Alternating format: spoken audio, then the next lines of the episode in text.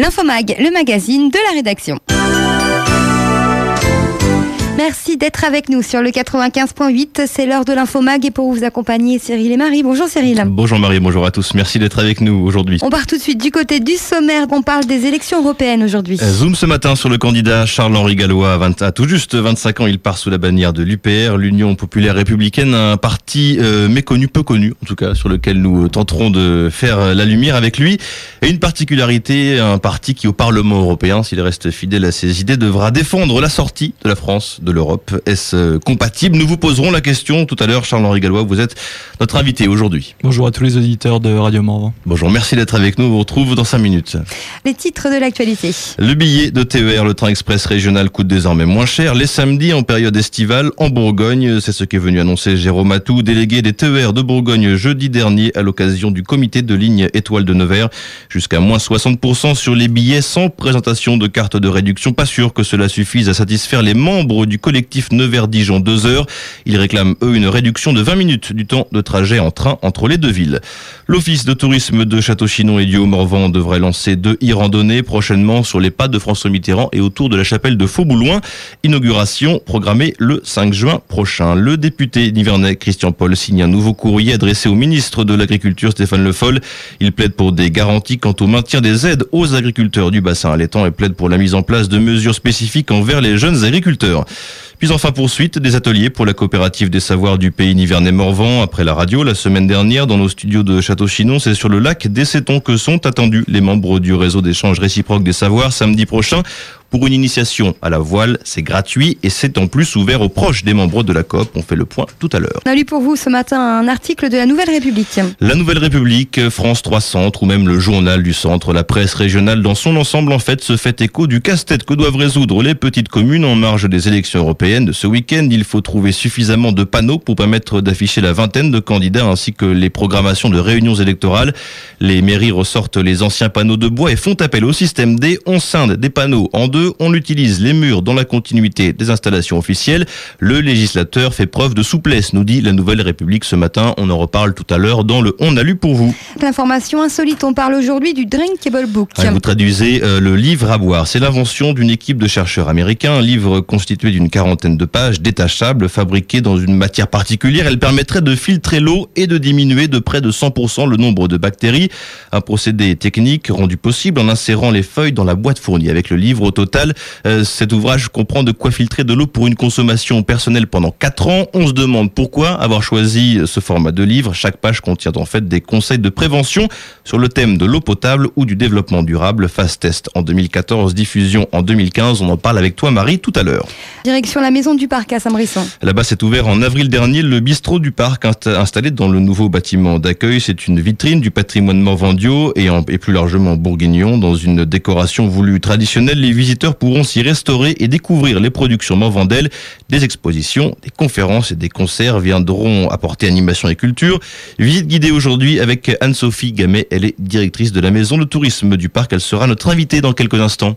Oui, nous le disions à présent, hein, nous parlons des élections européennes euh, aujourd'hui. Elles approchent à grands pas, c'est ce vendredi, le 25 mai prochain. 9 eurodéputés, 9 suppléants seront éligibles pour la circonscription Grand Est qui regroupe les 18 départements de la Champagne-Ardenne, de la Lorraine, de l'Alsace, de la Franche-Comté et bien sûr de la Bourgogne. Avec nous aujourd'hui le candidat UPR Charles-Henri Gallois. Bonjour. C'est donc ce dimanche 25 mai. Ce dimanche 25 mai. Merci pour cette précision. Voilà pour les, élections. Merci. Euh, le candidat UPR Charles-Henri Gallois. Bonjour, merci d'être avec nous aujourd'hui en direct dans nos studios euh, de Château-Chinon. Vous partez donc euh, sous la bannière de l'UPR, une liste enregistrée euh, divers droits, UPR pour Union populaire républicaine. C'est comme ça qu'on l'a trouvé en tout cas sous les statuts Voilà, exactement. Mais en fait, ça a été, il faut savoir que ça a été changé. Nous avait classifié en divers droits par défaut sans analyser les programmes. Alors il y a quand même une commission au ministère de l'Intérieur qui s'occupe de ces choses-là. Après l'analyse de, notre programme qui est largement inspiré du CNR, le Conseil national de la résistance de, de 44. Ils ont décidé de nous classer en divers parce qu'effectivement, une des particularités de, notre mouvement, c'est qu'on rassemble des gens venus de gauche, de centre, de droite et on n'a pas un parti, disons un programme qui serait de gauche ou de droite. C'est vraiment un programme fédérateur pour assembler tous les Français et pour rétablir et récupérer notre démocratie en sortant de l'Union européenne. Donc je suppose qu'on aura l'occasion d'y revenir un peu plus tard. Oui, justement, l'UPR, un parti fondé par François Asselineau en 2007. vous nous présentez ce parti, pas forcément connu des Français? Alors exactement, Vous allez me dire qu'il progresse Il progresse, il progresse, on va en parler. Il a été créé exactement le 25 mars 2007, donc c'est quand même une date symbolique, puisque c'est le 50e anniversaire du traité de Rome. Et on l'a créé à cette date-là pour appeler tous les Français à sortir de, l'Union Européenne. Donc l'UPR, en quelques mots et en quelques chiffres, on est maintenant à plus de 5170 adhérents, ce qui est, c'est quand même assez conséquent en, politique, surtout qu'il y a beaucoup de, partis euh, qui annoncent des chiffres un peu fantaisistes. Nous, si vous voulez, vous pouvez venir euh, dans, dans, nos bureaux et euh, constater sur huissier nos 5170 adhérents beaucoup de partis qui, qui souvent doublent ou triplent les chiffres des vrais adhérents. Ce que vous pouvez faire, c'est aller sur la, commission euh, des comptes de campagne. Vous prenez leur cotisation, vous divisez ça par 30 euros et vous voyez qu'ils mentent de façon éhontée sur leur, nombre d'adhérents. Ça, c'est votre technique pour vérifier la véracité du nombre d'adhérents affiché par les partis. C'est une technique comme une autre, mais ça sera intéressant. En fait, on, voit par exemple qu'il y a dans les entreprises, par exemple, sont, leurs comptes sont vérifiés, le bilan, le compte de résultat par des commissaires aux comptes. Ça serait intéressant euh, de vérifier également le nombre d'adhérents des partis politiques, parce qu'il y a pas mal de partis politiques qui sont invités après dans les médias, parce qu'ils revendiquent tant d'adhérents je pense à Nouvelle Donne et nous citoyens qui viennent tout juste de se créer, qui reçoivent une promotion euh, assez phénoménale par rapport à la taille et, aux idées qu'ils proposent.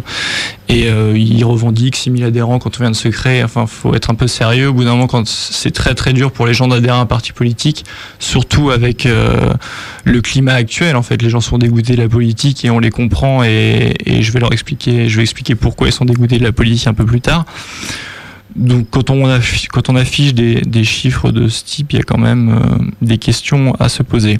Vous êtes satisfait de votre nombre d'adhérents en tout cas? C'est, euh, si vous voulez, on, on a le nombre d'adhérents qui double quasiment chaque année. Et alors, combien même on n'est pas présent dans les grands médias. On a notre site internet upr.fr qui est le premier ou le deuxième site euh, politique le plus consulté de tous les partis français sur internet. en fonction des semaines, on est premier ou deuxième. Euh, on a vérifié, ça c'est effectivement euh, vrai. En revanche, en termes de représentation médiatique, sans passer par les médias mainstream, c'est-à-dire les grands médias, euh, on trouve pas en revanche de page Wikipédia, par exemple, pour François Asselineau ou pour l'UPR. Alors bon, Wikipédia, pas source fiable, on est d'accord. Pour autant, c'est incontournable pour pour se faire connaître. Qu'est-ce que vous nous dites à ce sujet? On subit tout simplement, comme pour les, les grands médias, une censure de la part de Wikipédia France. Il faut savoir qu'on est présent sur Wikipédia dans d'autres langues, une dizaine de langues de mémoire et Wikipédia France dit qu'on n'est pas assez représentatif. Alors qu'est-ce que c'est être représentatif? Je vois par exemple le NPA de M. Besancenot et Poutou, qui sont présentes sur 5, circonscriptions pardon, sur 8, qui ont 2500 adhérents. Eux sont invités dans tous les grands médias. Il y a des questions à se poser, mais je, je peux vous donner une des raisons, en fait, si vous voulez, on aura l'occasion d'en reparler plus tard, c'est que tous les partis politiques de l'extrême gauche à l'extrême droite proposent une autre Europe, une autre Europe qui est impossible alors que nous on propose d'en sortir. Donc forcément, c'est pas bien dérangeant euh, d'arriver et de dire qu'on veut une autre Europe. Il y en a qui parlent d'Europe sociale, Europe écologique, euh, très bien, très bien. Mais ce, qu'il faut que les auditeurs sachent, c'est que pour changer ne serait-ce qu'une seule ligne des traités européens qui régissent tout le cadre politique actuel et tout le cadre français, il faut l'unanimité des 28 États. Ça n'arrivera jamais. Pourquoi ça n'arrivera jamais? Mettons que euh, vous dites qu'il y ait 50% de chances dans chaque pays d'avoir un gouvernement, soit un gouvernement de gauche, soit un gouvernement de droite. Ça veut dire que cette possibilité, elle est multipliée après sur les 28 pays. Pour avoir la probabilité que ça arrive, si vous voulez, c'est 0,5 à la puissance 28. Ça correspond à 0,0000004% de probabilité que ça arrive. Ça n'arrivera jamais, sans tenir en compte, bien sûr, de toutes les divergences nationales. Si vous voulez une Europe sociale, il faudrait quand même contrôler les, les flux de capitaux, etc la Grande-Bretagne, le Luxembourg, l'Autriche vivent de ça, par exemple. Vous croyez que ce soit un gouvernement de gauche ou un gouvernement de droite, ils vont pas remettre en cause leurs intérêts nationaux. Donc tous ces gens actuellement et la campagne des européennes est, une, farce parce que tous les grands partis vous proposent soit de changer d'Europe ou de changer l'Europe. Quand ces messieurs arrivent et vous disent, vous dites, euh, vous disent pardon, euh, qu'ils veulent, qu'ils vont vous proposer, ils vont changer l'Europe ils prennent les gens pour des imbéciles. Je prends un exemple. En 1979, le Parti socialiste lancé sa première campagne pour les élections européennes, lancé sa campagne sur le slogan Changer l'Europe. En 2009, les dernières élections européennes, il y a eu l'arrivée Internet entre-temps, leur slogan c'était changerl'europe.fr. Si ça n'a rien passé en 30 ans, ça va pas plus se passer demain. Donc on peut attendre longtemps, on peut attendre 35 ans, on peut attendre 50 ans, 60, 70 ans. En attendant, la France sera morte, elle sera complètement désindustrialisée. Ce que vous dénoncez euh, en clair, c'est une sorte d'immobilisme de la part des grands partis qui ont été au pouvoir successivement. Vous, Ce n'est pas que de l'immobilisme. Vous aujourd'hui, vous souhaitez sortir de l'Europe. Euh, qu'est-ce qui ne fonctionne pas dans l'Europe telle qu'elle a été construite jusqu'à présent et telle qu'on la connaît aujourd'hui? Qu'est-ce qui ne marche pas? Qu'est-ce que vous dénoncez particulièrement? Il y a beaucoup de choses à, dénoncer. La, première, par exemple, on peut parler de ce que ça nous coûte, parce que souvent, on est dans les, les européistes sont dans les dans les slogans, dans l'incantation. C'est-à-dire, euh, c'est souvent une période, c'est l'intimidation. C'est l'intimidation pure et simple, parce que qu'est-ce qu'il vous dit Il vous dit, si vous sortez de l'Union européenne, ça va être la catastrophe. Euh, c'est la France sort de l'histoire, disait Hollande, mais c'est en ce moment même qu'on est en train de sortir de l'histoire les gens vous disent, euh, ils sont dans la tentation, ils vont vous dire non, si vous si vous vous rendez pas compte, on peut pas sortir. Euh, regardez par exemple ce que ça nous rapporte, la PAC, les régions. Ce qu'il faut savoir, si on parle de la PAC, et euh, c'est très intéressant dans votre flash info, vous parlez de Christian Paul qui parlait de, de défendre les agriculteurs. La PAC, c'est un sujet prégnant. Dans un territoire comme le Morvan, il est là, c'est incontournable. On, va en parler. Il est là à mendier auprès de l'Europe des subventions. Ce qu'il faut savoir, c'est que l'Union européenne ne crée rien et que l'argent de la PAC, c'est de l'argent français. Pourquoi c'est de l'argent français? Au dernier budget de l'Union européenne, la France a donné 21 milliards d'euros et on a reçu 13, dont la PAC. Donc c'est-à-dire que c'est comme si je vous donnais 500 euros, vous m'en rendez 300 et je dois vous dire merci. L'argent de la PAC, c'est de l'argent français. Donc si demain on sort de l'Union européenne, on garde l'argent de la PAC et il y a 8 milliards d'euros qu'on économisera. Ça nous coûte juste en. Alors, où, sont partis les 8 milliards d'euros d'après vous? Déjà, ils paient euh, grassement euh, tous les fonctionnaires européens.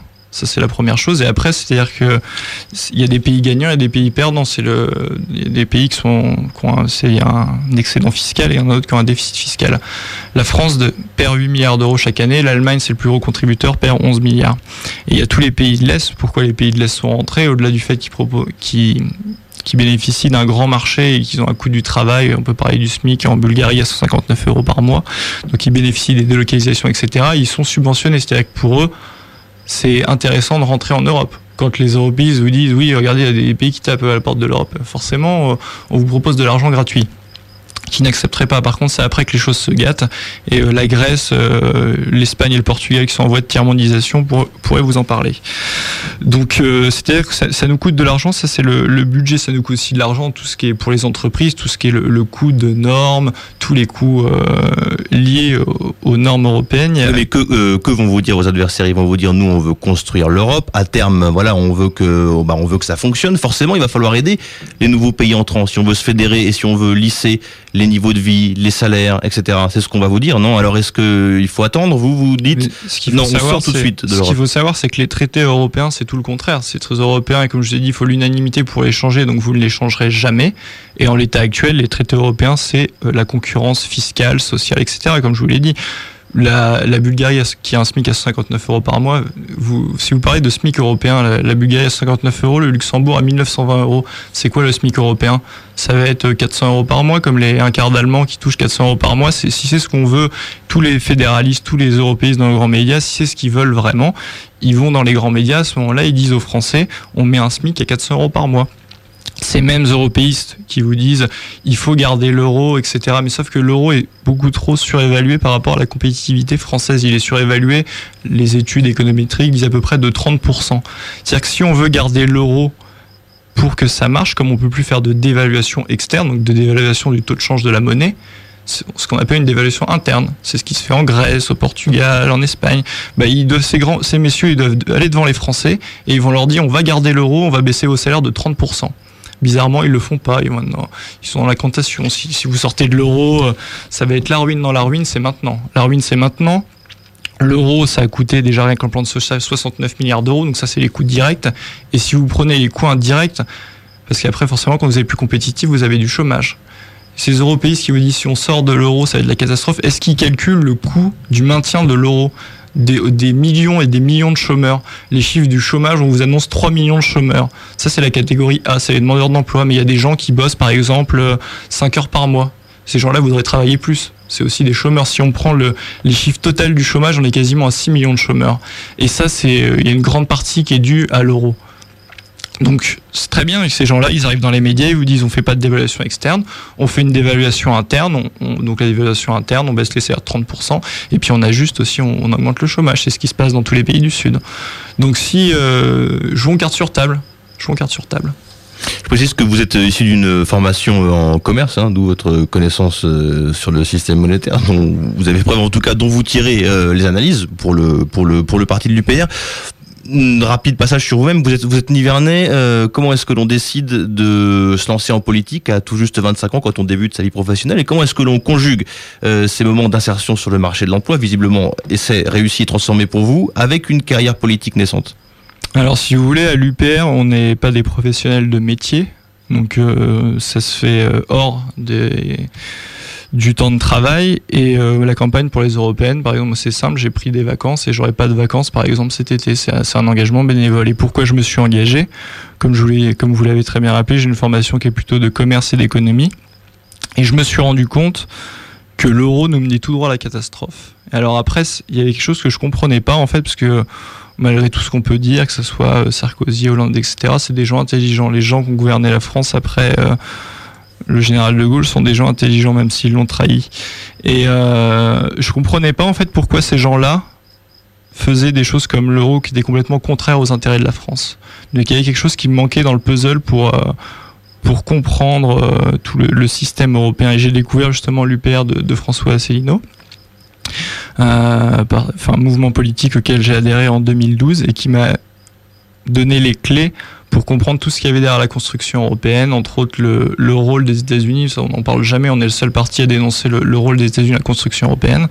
Si vous voulez, c'est qu'après-guerre, il y a eu les conférences de Téhéran, Yalta et Potsdam, et euh, l'URSS, qui était une dictature, a pas fait dans la dentelle, ils ont envoyé les chars, et euh, les Américains ont lancé ce qu'ils appellent le processus de construction européenne. Et si vous regardez bien, c'est pour ça que le périmètre de l'UE, qui est la phase politique, est quasiment le même que euh, l'OTAN qui est la phase militaire. Et si vous n'avez pas ça en tête, cette euh, construction américaine, cette domination euh, de, des États-Unis sur sur l'Europe, vous pouvez pas comprendre pourquoi la Turquie doit absolument rentrer en Union européenne, parce que les Américains veulent faire coïncider le périmètre de l'OTAN et des États-Unis, ils veulent encercler la Russie. Vous pouvez pas comprendre pourquoi la France, contre ses intérêts les plus vitaux, par exemple, soutient les rebelles de Syrie cest que la Syrie, euh, tout ce qui est Syrie, Liban, c'est des intérêts traditionnels de la France avec lesquels on avait beaucoup de liens. C'était, je crois, à l'époque de, François Ier où on protégeait les chrétiens d'Orient, etc. C'est des vieilles histoires avec qui la France a beaucoup d'intérêt. Mais on vient faire les larbins des États-Unis. Et ça, vous pouvez pas le comprendre si vous n'avez pas en tête cette construction européenne.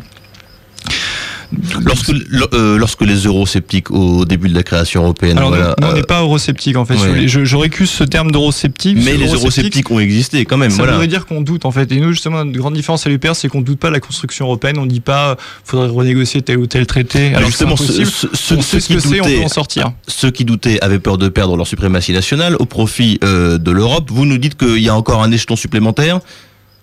C'est pas supplémentaire, c'est que l'Union européenne est dans la main des États-Unis et ça se matérialise euh, actuellement par la négociation du traité transatlantique. Faut que les Français sachent, on n'en parle pas beaucoup, comme euh, comme tout ce qui est euh, nouveau traité européen et soi-disant avancée européenne qui se fait dans le dos des peuples. Le traité transatlantique, il y a deux conséquences majeures. La première, c'est pour la démocratie. déjà, j'y reviendrai. L'Europe en soi est, est, une hérésie pour la, la démocratie, mais ce traité transatlantique va permettre à des grandes firmes multinationales d'attaquer les États via des tribunaux d'arbitrage privés. C'est-à-dire que si demain euh, Monsanto est pas satisfait que la France euh, ait des réticences sur les OGM, il pourra attaquer l'État français en disant euh, que c'est de la concurrence déloyale et va traîner l'État français devant une justice privée pour faire accepter les OGM aux Français. Donc c'est concrètement la fin de la démocratie, on en revient à des féodalités euh, dignes du Moyen Âge. Et il y a une autre conséquence, on parlait tout à l'heure de l'agriculture ou de, ou de l'industrie, c'est que forcément ce traité-là, c'est la fin de toutes les barrières tarifaires et non tarifaires. Donc qui barrière en tarifaire dit aussi entrée massive d'OGM, poulet chloré, bœuf aux hormones, etc. Tous les européistes vous disent non mais ça on n'acceptera pas les candidats au Parlement européen, mais le Parlement européen n'a aucun droit de regard là-dessus. C'est la Commission qui négocie au nom de tous les pays. Il a Madame Filippetti, euh, non Madame Brick, excusez-moi, qui était euh, ministre du Commerce extérieur, euh, elle-même disait qu'il n'avait pas accès au dossier. Donc au bout d'un moment, faut arrêter de prendre les Français pour des imbéciles. L'agriculture américaine, c'est une industrie hyper intensive avec des armées en plus de travailleurs payés 3 francs 6 sous venus du Mexique et ça va évidemment balayer euh, toute notre agriculture. Christian Paul, au lieu de de mendier euh, des subventions auprès de la hein. Commission le, européenne. Le, le, ça, le, député Nivernais, on le rappelle. Non, c'est le terme parce que forcément, quand on n'est pas, euh, on n'a plus le, si vous les rênes du pouvoir, donc on est obligé de mendier auprès d'une autre institution qui s'appelle l'Union européenne. Au niveau de l'industrie, vous avez le coût de l'énergie de 50% moins cher aux États-Unis parce qu'ils ont, ils exploitent le pétrole et le gaz de schiste. Vous avez un dollar qui est très très faible par rapport à l'euro. Donc au niveau de l'industrie, c'est la même chose. On va vers une désindustrialisation bah, massive tout de la France du fait du traité transatlantique. Donc la France n'a aucun intérêt à faire ça et ça montre bien pour rentrer dans ces négociations-là, euh, de toute façon ils le font tous, UMP, PS, UDI, etc. Ça montre bien qu'on est dans un cadre de soumission. Donc c'est une photographie euh, à l'instant T, une photographie également historique. Hein. On est remonté très loin jusqu'à jusqu'à au moins François Premier pour, euh, pour, pour expliquer d'où est-ce que tout cela découlait. Qu'est-ce qu'on propose chez vous à l'UPR, on, sort de l'Europe, ça on l'a compris. de l'euro également et de l'OTAN, parce que comme je vous l'ai dit. Euh, qu'est-ce que l'on met en place à la place justement? Mais c'est-à-dire que 170 euh, pays du monde euh, vivent comme ça sans institution supranationale. Si demain la France sort de l'Union européenne, ça va pas être la, Corée du Nord, euh, comme veulent bien nous le dire tous les européistes, pour nous faire peur. Si demain la France sort de l'Union européenne, on sera toujours au Conseil de sécurité de l'ONU, on sera toujours dans les grandes institutions, le FMI, l'UNESCO, etc. On aura toujours le deuxième euh, réseau diplomatique du monde avec plus de 150 ambassades. Si vous voulez, comment font euh, les 170 autres pays du monde Comment font la Suisse, la Norvège et l'Islande, qui sont trois pays d'Europe hors de l'Union européenne et qui se portent infiniment mieux que tous les pays de l'Union européenne pour des auditeurs qui ne connaissent pas spécialement les arcanes de la construction européenne, de son fonctionnement, voire même de la politique, parce que simplement on est occupé à son emploi, quand on en a un déjà, on est occupé à son emploi. Est-ce que c'est imaginable pour eux? Comment peut-on leur expliquer qu'on va rétro-pédaler qu'on va revenir au franc, vraisemblablement. Vous maîtrisez euh, le, système monétaire, etc. Comment est-ce qu'on explique Il y a eu des études pour, la sortie attention du franc. derrière, on recule. il y a, eu des études pour la sortie du franc, entre autres de Jacques Sapir, Philippe Murat, qui ont fait une étude très détaillée là-dessus. Il y a aussi des études de Natixis, des études très détaillées euh, là-dessus. Ils disent que la sortie du franc, du fait de regain de compétitivité, pourrait créer, euh, dans le scénario le plus pessimiste, un million d'emplois. Donc tous les gens qui vous font peur, prennent les gens pour des imbéciles. Et euh, c'est, si vous voulez, c'est quand il n'y a plus d'arguments, quand il n'y a plus du factuel. Les Européens, sont dans un dogme. Ils sont dans un dogme, ils sont dans une espèce de, de religion. Ils vous disent si on sort, c'est la catastrophe. Mais nous, on parle de fait. Je vous ai parlé tout à l'heure de la PAC, je vous annonce des chiffres. Nous, on est dans le fait, on est dans le pragmatisme, on n'est pas euh, dans l'idéologie. Et, euh, et c'est une évidence que sortir de l'Union européenne, c'est pas la catastrophe qu'on nous annonce. Et demain, euh, si vous sortez de l'Union européenne, les gens auront toujours leur emploi. Enfin, concrètement, le soleil va se lever, vous pourrez acheter votre pain à la boulangerie. C'est pas parce que vous sortez de l'Union européenne que le monde va s'arrêter. Je sais qu'on a des prophètes de l'apocalypse en face, mais euh, ça va, ça, ça, se passera, euh, ça se passera bien. On imagine bien que le soleil continuera à se lever, ça. On vous l'accorde clairement. L'Europe économique et l'Europe culturelle, l'ouverture des frontières, l'ouverture des frontières, l'échange entre les différentes nations. Euh, qu'est-ce que ça devient? Les échanges sont, facilités. On, voyage plus simplement pour se faire plaisir, pour ses loisirs. les, échanges culturels, les échanges culturels sont très bien, mais ce qu'il faut savoir, c'est qu'il y a plus circulation. Euh, des personnes, par exemple, on peut parler des travailleurs détachés. Tout le monde, euh, tout le monde maintenant est, découvre les travailleurs détachés au moment des élections européennes. Je vais vous dire. Les, les, travailleurs, euh, les travailleurs détachés, pardonnez-moi. C'est des gens qui, c'est des gens qui viennent, par exemple, euh, d'autres pays de l'Europe où les cotisations sociales sont beaucoup moins élevées qu'en France. Ils viennent travailler en France avec les cotisations sociales de leur pays. Donc c'est des travailleurs bien moins chers que les travailleurs français. Et là, on a tout le personnel politique euh, qui est en pleine émotion là-dessus comme par hasard avant l'arrivée des élections européennes. Il faut savoir que le commissaire européen chargé de l'emploi euh, du Parti socialiste hongrois, vous allez voir, il est aussi socialiste que, que François Hollande ou Manuel Valls, il disait que ce texte est justement fait pour proposer des salariés bon marché. Donc c'est les gens qui vous parlent d'Europe sociale, la réalité de l'Europe, c'est celle-là. L'Europe sociale, on est encore sur l'emploi. Moi, je vous parle des jeunes qui veulent partir en voyage simplement. On veut aller en Espagne, on, veut aller en Italie. On pouvait voyager avant l'Union européenne. Il y a des gens euh, d'autres pays du monde, d'Amérique du Sud, des États-Unis, ils voyagent quand même dans le monde. C'est-à-dire que c'est pareil. Ça aussi, vous sortez de l'Union européenne, ça, ça existera toujours. Faut arrêter de faire peur. Le soleil se lèvera. Le soleil se lèvera, exactement. il se couchera aussi. Le... C'est fort possible. Forcément. euh, cette grande idée de frontières ouvertes, de fraternité, de fédération, euh, bon, tout ça, c'est c'est sous Il n'y a, a, pas de fraternité, si vous voulez, avec l'euro l'euro, un euro fort, les Allemands, s'ils avaient le Deutsche Mark, par exemple, ils auraient une monnaie qui serait bien plus chère qu'ils l'ont actuellement. Donc, ils auraient des produits qui seraient plus durs à exporter. À contrario, la France et l'Italie gagneraient à sortir, ils auraient des produits moins chers. Donc, c'est-à-dire que cet euro, par exemple, c'est l'industrie allemande qui extermine l'industrie italienne et française de leur, entre guillemets, partenaire. Donc euh, la fraternité européenne, c'est dans la tête des gens. si vous voulez, il n'y a pas de peuple européen, il y a un peuple français. D'ailleurs, on voit que les Français, les, Parisiens sont prêts à, à, payer, par exemple, pour les Bretons et les Bourguignons pour aider. Mais les Allemands ne veulent pas payer pour les Grecs, ou à contrario, même si les Grecs se portaient bien, ils ne voudraient pas payer pour les Allemands parce qu'il n'y a pas de peuple européen. Et quand il n'y a pas de peuple, si vous revenez à l'étymologie de la démocratie, qui est démos le peuple et kratos le pouvoir, le pouvoir du peuple, la souveraineté du peuple, en soi, de transférer des, pouvoirs à l'Europe, c'est antidémocratique, comme il n'y a pas de peuple européen. Le 25 mai, on vote Exactement, on vote. Et d'ailleurs, à, ce titre-là, je voudrais passer un, appel solennel à tous les Français et Françaises, en particulier euh, aux, milliers et millions, même plutôt d'abstentionnistes. Hein. Exactement, à tous les millions d'abstentionnistes. Pour, pour la première fois dans l'histoire, ils vont pouvoir voter pour un parti, l'Union populaire républicaine, qui propose pas une autre Europe qui dépend des 27 autres pays, mais qui, qui propose aux Français de sortir de l'Union européenne. Ça dépend que du peuple français. Et, et, comme je vous l'ai dit, la France, si vous voulez, le, étymologiquement, la France est le pays du peuple libre. Et ce qu'on propose aux Français, c'est de reprendre leur liberté et d'avoir foi en la France et de, et de se battre pour la France et pas de, de se noyer dans une construction qui nous mène à la catastrophe. Charles-Henri Gallois pour euh, l'UPR, l'Union Populaire Républicaine. Merci euh, d'avoir été avec nous aujourd'hui. Merci à vous. Merci d'avoir été avec nous aujourd'hui. On a bien compris votre propos. On vote le 25 mai euh, un parti qui propose d'utiliser le Parlement européen pour sortir de l'Europe, pour sortir la France de l'Europe. Suite avec la revue de presse. Que se passe-t-il dans vos communes?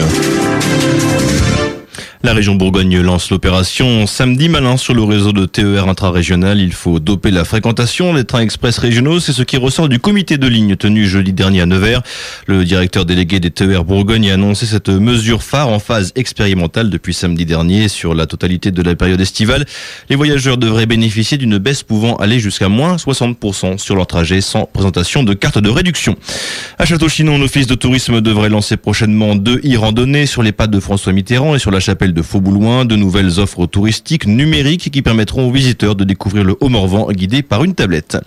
Dans le Morvan, toujours, le député nivernais Christian Paul poursuit son soutien aux exploitants agricoles en marge des arbitrages à venir sur les orientations de la future PAC, la politique agricole commune. Christian Paul signe un nouveau courrier adressé au ministre de l'Agriculture et porte-parole du gouvernement, Stéphane Le Foll. Le député rappelle les engagements pris par le président de la République en 2013 et liste les préoccupations des éleveurs nivernais, le maintien de l'enveloppe de PMTVA, la prime de maintien aux troupeaux de vaches ainsi que sa répartition en fonction du nombre de têtes de bétail, le transfert des fonds de la prime à l'herbe sur la nouvelle mouture ICHN, indemnité compensatoire de handicap naturel, ou encore les aides aux protéines animales et les mesures spécifiques aux jeunes agriculteurs. Puis enfin dans le Morvan, toujours la coopérative des savoirs poursuit ses ateliers après la découverte de la radio samedi dernier dans nos studios de Château-Chinon. Les membres du réseau réciproque d'échange des savoirs sont conviés à une activité voile ce samedi 24 mai au cours de deux séances programmées de 9h30 à 16h30 sur le lac des Sétons, séance également ouverte aux proches des membres du réseau d'échange des savoirs. Que se passe-t-il dans vos communes? Merci Cyril. On poursuit avec la page météo. Nous le disions au début de l'émission, un temps agité cet après-midi, Cyril. Bien oui, surtout sur une large moitié ouest, c'est-à-dire à gauche d'une ligne ralliant Noir au nord, à Four au sud et excluant le secteur de Châtillon en Bazois. À gauche de cet axe, il faudra prendre garde aux orages qui pourraient se déclarer dans le courant de l'après-midi ainsi qu'aux averses de grêle, essentiellement repérées sur les secteurs de Cône-sur-Loire et Lusy. Ailleurs, c'est-à-dire sur le secteur du Morvan, de Montsauche, les Sétons à Lusy, ainsi que sur le Bazois, le temps sera nettement plus agréable avec un ciel moins menaçant, admettant une alternance de nuages et d'éclaircies plus calmes. Et c'est ce scénario qui devrait ensuite progressivement s'appliquer à l'ensemble des localités nivernaises pour le début de soirée. Les températures cet après-midi restent élevées, 21 à 22 degrés sur le secteur du Morvan, jusqu'à 25 degrés à l'ouest sur le secteur de Nevers. Puis arrivée de la pluie sous forme d'ondées passagères demain après-midi, mercredi. Ah oui, tout de, la matinée de demain au début sera calme avec un ciel légèrement voilé sur le Nivernais, mais quelques belles éclaircies. Et l'on remarquera déjà demain matin les premières ondées sur le vol de Loire à Cône ou la Charité-sur-Loire. Des ondées qui, sur ces secteurs, vont se transformer en averses de grêle l'après-midi avec à nouveau des risques d'orage très localisés. Sur le reste département, eh bien, ce sont les ondées de la matinée qui vont se propager dans un ciel mitigé avec des nuages et de faibles fenêtres d'éclaircies. Attention à des pluies parfois plus soutenues sur le secteur de la Puisée. Attention également au risque d'orage demain après-midi sur le secteur de l'Usie. Les températures demain vont à nouveau remonter. Il fera chaud dès le matin de 17 à 19 degrés. Les valeurs minimales toujours sur les reliefs. On attend jusqu'à 26 degrés demain après-midi. Ce sera notamment le cas de Cise, Four, Préporché, Lusy ou Nevers. 25 degrés à Saint-Bonadazie. 23 à 24 degrés partout ailleurs. Et puis de la pluie jeudi matin, puis un ciel qui se dégagera progressivement. Et progressivement, c'est l'adverbe qui va caractériser la journée de jeudi. On débute effectivement la matinée avec des averses très soutenues sur la majeure partie du territoire. On exclura simplement Cône ou la Charité-sur-Loire où le ciel se fera déjà moins menaçant. L'après-midi, on retrouve une alternance de nuages et d'éclaircies sur ce dernier secteur et des ondées passagères sur le reste du département avec quelques éclaircies. Enfin, le soleil sera de la partie dans un ciel sans nuages pour la fin de journée Attention toutefois au risque d'orage jeudi après-midi sur le secteur de l'Usie et aux nuages qui devraient rester davantage présents sur le secteur jusqu'à la tombée de la nuit. Les températures vont baisser jeudi 13 degrés attendus le matin sur l'ensemble du département, 17 à 19 degrés d'est en ouest l'après-midi. Le week-end s'annonce pluvieux, caractérisé par des averses orageuses soutenues mais intermittentes. On y reviendra dans le courant de la semaine. Et hop, c'est printemps. Place au tri et au recyclage. Nous faisons de la place dans nos placards en triant et en recyclant tout ce qui ne nous sert plus et parmi nos différents objets, il y a les appareils électriques. Eux aussi, ils se recyclent. Nous verrons cette semaine que nous en avons énormément chez nous et nos experts vous donneront des astuces pour vous en débarrasser correctement afin de leur donner à tous une nouvelle vie. Les appareils électriques, ces objets qui peuvent avoir plusieurs vies, c'est toute cette semaine dans Place au tri et au recyclage et sur eco-système.fr. Et hop, c'est printemps. Place au tri et au recyclage. Bonjour, comme le papier, le verre ou le plastique, nos appareils électriques se recyclent. Mais quand on parle d'appareils électriques, de quoi parle-t-on? Nous avons posé la question à Mélissa Bir, elle est experte chez Écosystème. Alors les appareils électriques sont nombreux. Il y a évidemment ceux que vous côtoyez très fréquemment, comme le sèche-cheveux, la machine à laver ou la télévision.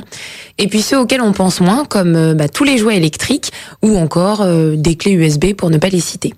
Finalement, euh, pour euh, repérer un appareil électrique, c'est très simple. Ce sont tous les équipements qui fonctionnent sur pile, batterie ou secteur. Et qu'est-ce qu'on en fait ces appareils électriques? Les appareils électriques, il ne faut surtout pas les jeter à la poubelle. Et c'est d'ailleurs pour ça que tous ceux qui sont vendus depuis 2005 portent le sigle de la poubelle barrée, ce qui signifie donc euh, qu'ils doivent faire l'objet d'un tri particulier. Pour avoir plus d'informations sur vos appareils électriques, un site vous attend eco-système.fr. À demain. Voilà, suite de cette chronique.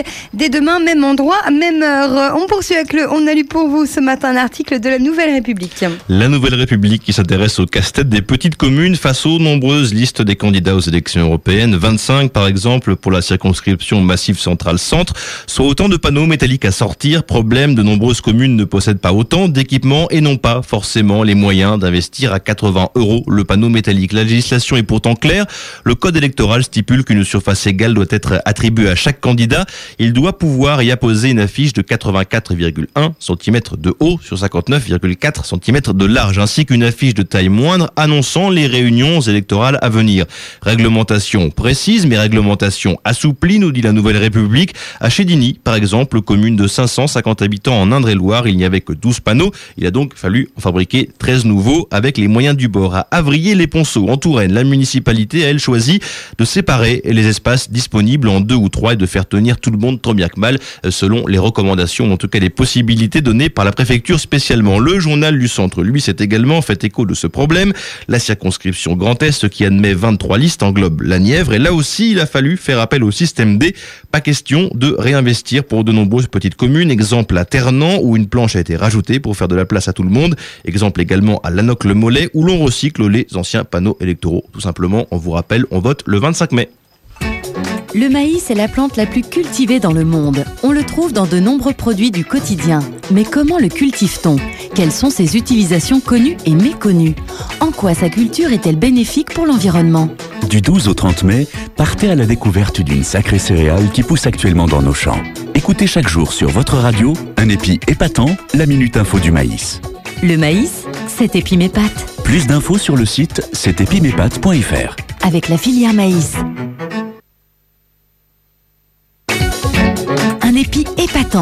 La Minute Info du maïs. Qu'on se le dise, le maïs, c'est bon pour l'environnement. Gilles Espagnol, bonjour. Vous êtes responsable du maïs chez Arvalis, l'Institut du végétal. Pourquoi le maïs a-t-il un excellent bilan carbone et quel impact a sa culture sur la biodiversité? L'impact positif sur l'environnement de la culture du maïs, je le résumerai en trois points. Le premier point, c'est la production agricole qui consomme le moins de produits phytosanitaires à l'hectare. Tout ça euh, grâce aux capacités du maïs à être tolérant euh, aux maladies. Le deuxième point, c'est la plante qui a la meilleure efficacité en termes de valorisation de l'eau.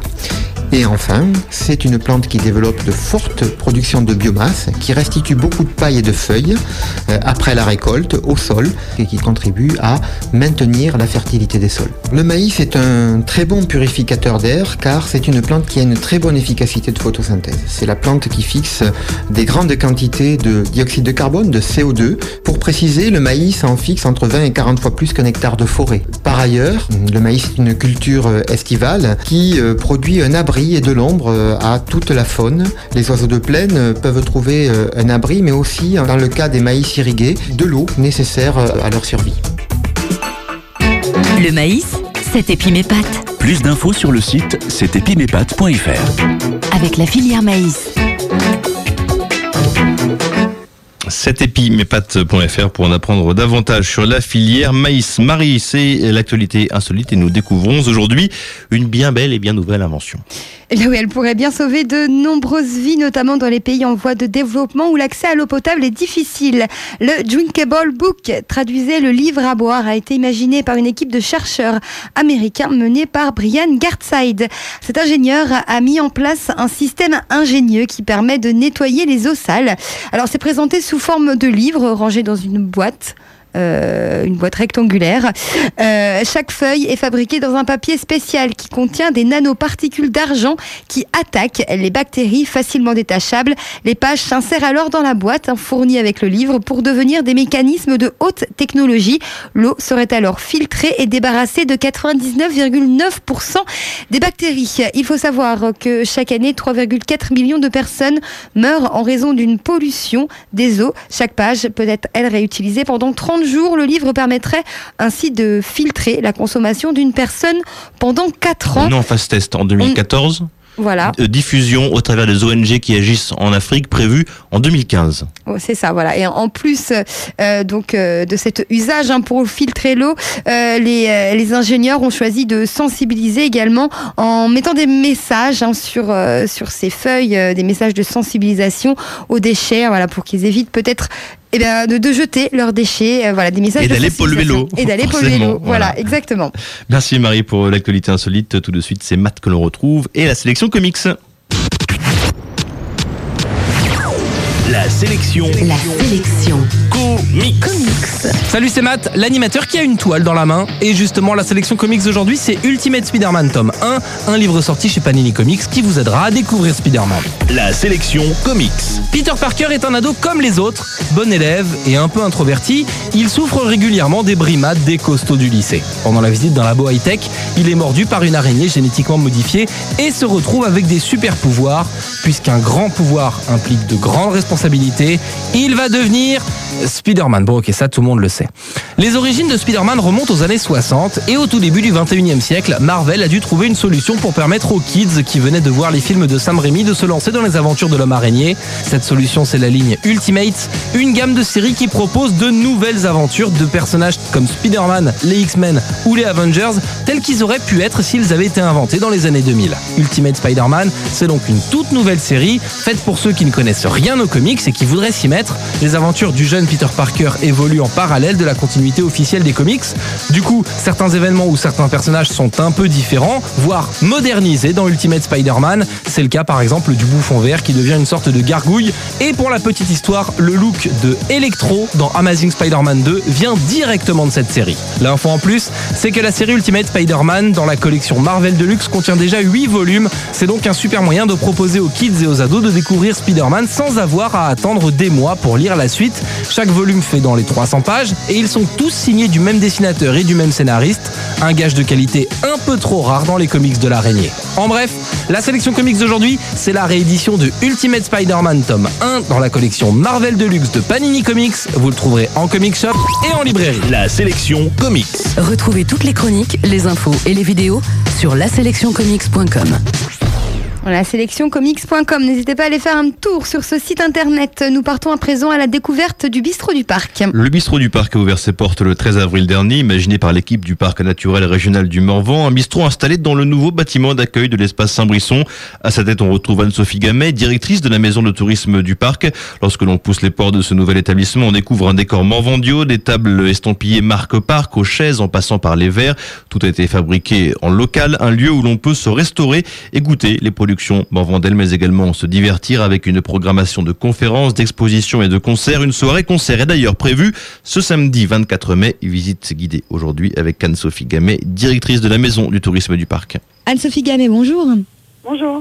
Alors c'est quoi ce bistrot du parc? D'où vient l'idée euh, de ce lieu au sein de la Maison du Parc? L'idée vient du, président en fait qui euh, à l'écoute euh, à l'écoute des visiteurs et puis de, tout ce qu'on pouvait lui redire en étant à l'accueil, c'était la nécessité pour un lieu de visite à la journée d'avoir un lieu pour pouvoir s'y poser pour boire quelque chose ou manger un, bout pour pouvoir passer d'agréables journées sur le site de l'espace Saint-Brisson. Un lieu de détente, alors vous nous l'avez dit, on découvre les saveurs, également un lieu culturel? Oui, alors, euh, ben, un lieu pour découvrir euh, les produits du, terroir, euh, Morvandio de préférence et Bourguignon euh, pour compléter, en agriculture biologique de préférence, puisque en fait il y a une grande diversité de produits sur le Morvan et en Bourgogne qui n'est pas toujours connue. Donc ça c'est le premier objectif. Et puis culturel pour pouvoir et découvrir des, des musiques du Morvan et d'ailleurs, et puis aussi des soirées conférences ou débats. un prochain concert d'ailleurs euh, samedi prochain, le 24 mai. Et puis euh, aussi euh, la possibilité de mettre en place des ateliers autour de la cuisine. Donc ça, c'est sans doute pour l'automne prochain. Si on s'intéresse pour le moment au côté saveur, les produits locaux, vous nous l'avez dit, j'imagine les produits les produits marqués Parc notamment également? Oui, les produits marqués Parc, la volaille. Euh, donc de la ferme de l'écorchien à l'Orne et puis euh, bientôt un travail avec les, éleveurs marqués parc et la SARL Morvan Nature et Saveur. Ensuite euh, on va retrouver dans la cuisine des choses comme le, miel qui est, qui est, marqué parc aussi et puis d'autres produits qui ne sont pas forcément marqués parc mais qui sont en agriculture biologique sur le territoire du parc ou en tout cas avec un, travail vraiment recherché des, des agriculteurs et des producteurs. On peut donc se restaurer sur place. Euh, comment ça fonctionne? Il y a un menu du jour, euh, il y, a des plats prédéfinis, comment ça se passe? Alors en semaine, on a un menu du jour à 13,50 euros avec euh, entrée, plat et dessert. On, va donc proposer tous les jours sauf le samedi et le dimanche. Le dimanche, on a un menu spécial qui, est, qui va être vraiment plutôt autour de, des traditions bourguignonnes de cuisine, donc qui est à 22 euros. Et puis ce qu'on propose par contre tous les jours et à toute heure, c'est une assiette morvandelle avec un, un crapio, le jambon du Morvan de, la charcuterie Le Beau à Blim, et puis un fromage blanc de, de roux euh, de chez Flo, et puis euh, de la salade, et une assiette canard avec les produits de la ferme de Rivaux à Autun, où on va retrouver un magret séché avec un, un pâté au foie gras, et puis une salade, euh, etc. dans, dans l'assiette. Quoi. On l'a dit, hein, en plus de tout ça, hein, c'est un lieu euh, pour s'occuper et s'émerveiller, si je reprends les termes de votre site internet dont on va parler dans, dans, quelques instants. Donc au bistrot du parc, on trouve des animations, des concerts, des expositions même Oui, alors la première exposition qui va démarrer euh, dans une dizaine de jours, c'est Véronique Poxobut qui, qui va donc exposer son travail d'observation sur le Morvan autour d'un travail ethnologique aussi bien autour de de, la biodiversité que, des gens aussi qui, y vivent, euh, qui sera suivi par une exposition euh, arbre de Marianne Dupré, donc qui fait euh, des aquarelles sur les arbres un peu remarquables mhm. du Morvan. voilà. Et puis à l'automne, une prochaine qui est en cours avec sans doute Fabolus, donc qui a fait aussi des photos, un ensemble de photos qui propose sur la thématique des nuits morvandelles. Trois expositions qui vont se suivre au gré des saisons. Sur les murs du bistrot, qui sont des murs en, béton brut, et donc qui vont vraiment valoriser euh, le travail de ces artistes. Et puis il y a euh, ce concert à venir aussi. Oui, donc euh, samedi 24 mai, concert de Lou Di Franco qui, qui va être euh, proposé samedi 24 mai à 20h30 et précédé euh, d'un repas pour les gens qui le désirent, une tartiflette à l'époisse avec un, un fromage blanc de chez Flo à Ourou pour 10 euros par personne à 19h30. Autant d'informations qu'on peut retrouver hein, sur votre site internet, un tout nouveau site internet hein, spécialement dédié à ce bistrot du parc. Donc l'adresse c'est www.lebistroduparc-morvan.fr, tout en minuscule. Il a été mis en ligne quand ce site? Euh, il y a environ un mois. Est-ce qu'il a déjà euh, recueilli euh, les visiteurs Euh, Est-ce qu'il est bien accueilli sur le net ce site? Oui, oui, déjà, oui, il est déjà bien consulté, sachant que j'ai aussi créé une page Facebook, donc le bistrot du parc, qui en fait fait le lien avec le site et donc du site, les gens vont sur la page Facebook et inversement. Il y a déjà du, du trafic, oui, sur, euh, sur les deux. En plus hein, de ce lieu euh, de détente, de ce lieu culturel, c'est aussi une belle vitrine euh, de, de notre euh, patrimoine morvandio. Oui. Euh, en fait, la décoration du lieu aussi, euh, j'ai fait appel à, à des entreprises euh, du Morvan. Les tables sont, ont été réalisées par euh, Pierre Maté, qui est situé à Ligny-en-Morvan et qui en fait sont des tables traditionnelles. donc un, un piétement, là on va retrouver un piétement en chaîne avec un plateau frêne. Et puis pour les chaises, c'est euh, une entreprise Tolix située à Autun qui donc a, a fourni euh, le, les chaises et les tabourets, tabourets de bar. C'est complété par des bancs réalisés par Pierre Maté et puis une partie de chaises récupérée chez Emmaüs que j'ai euh, un peu euh, rénové en, en les ponçant et en les, en les repeignant. Voilà, un, lieu à, à venir découvrir. Oui, bien sûr. Euh, le public a répondu présent? Pour l'instant, oui, un public mélangé, ce qui, ce qui était vraiment l'objectif de, de ce lieu, c'est-à-dire euh, aussi bien des habitants euh, de, de Saint-Brisson que, que d'à côté, Saulieu, les communes autour, et puis euh, des résidents secondaires et les touristes qui euh, se promènent à la maison du parc et qui, euh, voyant ce bistrot par curiosité, entrent ou, ou parce qu'ils désirent déjeuner justement, qui cherchent un endroit pour se poser. Anne-Sophie Gamet, je vais vous laisser le mot de la fin pour terminer. Un mot à rajouter et peut-être également des coordonnées téléphoniques. Alors le téléphone c'est le 03 86 76 03 25 et puis euh, je vous accueillerai avec plaisir au bistrot euh, vous passerez euh, à Saint-Brisson. Anne-Sophie Gamet à l'instant sur les 95.8 de Radio Morvan, directrice de la Maison du Tourisme du Parc naturel régional du Morvan. C'est ouvert tous les jours excepté le vendredi de 10h à 18h30. En juillet et en août, le bistrot du parc sera ouvert euh, tous les jours. Sera ouvert. Tout- quelle liaison euh, mal à propos. Sera ouvert tous les jours de 9h30 à 20h30. Voilà ce que l'on peut en dire. Euh, on poursuit avec l'information à noter. Notez que vous avez une séance de cinéma supplémentaire programmée aujourd'hui au cinéma L'Étoile de Château-Chinon devant le succès du film Qu'est-ce qu'on a fait au bon Dieu film français réalisé par euh, Philippe de Chauvron avec Chantal Lobby, Christian Clavier, Frédéric Bell et Émilie Camp. L'Étoile programmera donc une séance supplémentaire ce soir à 20h30. Vous êtes au rendez-vous au cinéma L'Étoile. Rendez-vous demain midi pour un tout nouveau euh, numéro. Nous serons avec Delphine de l'Office de tourisme du Château-Chinon et du Haut-Morvan en direct dans le studio. Elle sera notre invitée. On vous donne donc rendez-vous demain. Merci Cyril. Tout de suite, c'est le programme télé.